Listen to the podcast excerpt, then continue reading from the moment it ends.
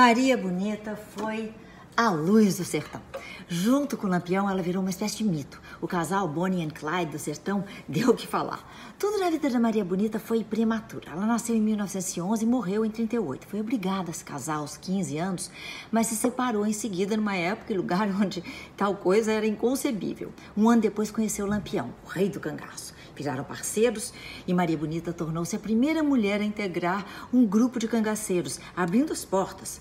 Nômades, eles percorriam muitos quilômetros sob sol, chuva, pouca comida. Eles roubavam e matavam latifundiários, clamando pelos direitos da maioria pobre do sertão.